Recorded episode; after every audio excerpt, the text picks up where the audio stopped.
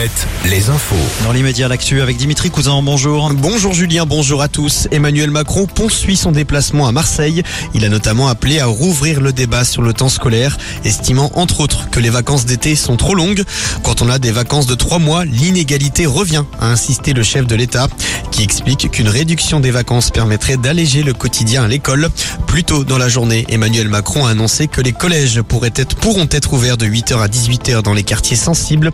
Une mesure d'abord testée à Marseille avant d'être étendue dans toute la France d'ici à 2027. Dans les Hauts-de-Seine, à Nanterre, un automobiliste de 17 ans a été abattu par un policier après un refus d'obtempérer. La victime est décédée peu après le tir, malgré l'intervention du SAMU. Deux enquêtes ont été ouvertes en parallèle, l'une par le commissariat de Nanterre et l'autre par l'IGPN, la police des polices. Le ministre de l'Intérieur, Gérald Darmanin, a par ailleurs indiqué que les policiers concernés étaient auditionnés par les services de justice cet après-midi. Selon les premiers éléments de l'enquête, le conducteur avait commis plusieurs infractions au code de la route et à la vue des policiers, il s'est d'abord arrêté avant d'accélérer.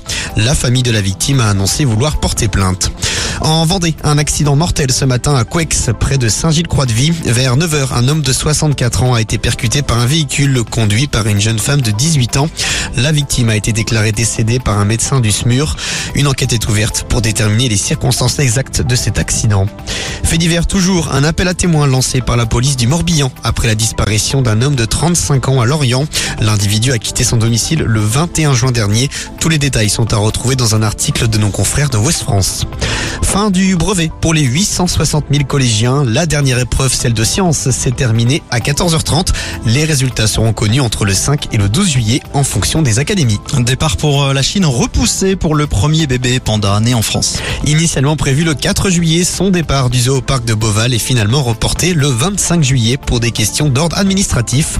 Les, les visiteurs auront donc encore un peu plus de temps pour venir visiter, observer le panda. Tous les détails sur alouette.fr. Un mot de handball. Brest connaît ses adversaires pour la phase de poule de Ligue des Champions la saison prochaine. Les Bretonnes affronteront notamment les Hongroises de Gior, équipe qui a remporté la compétition à cinq reprises ces dix dernières années. 32 minutes, c'est le temps qu'il aura fallu pour écouler le stock des passes 4 jours du Hellfest 2024 disponible aujourd'hui.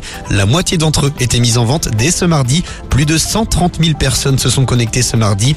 Pour ceux qui n'ont pas pu obtenir le précieux sésame, rendez-vous en octobre prochain.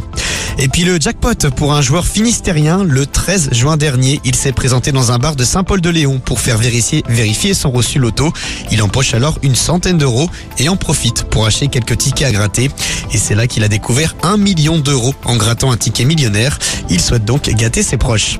La météo maintenant. Retrouvez la météo sur Alouette avec les volailles de Chaland, volailles des champs.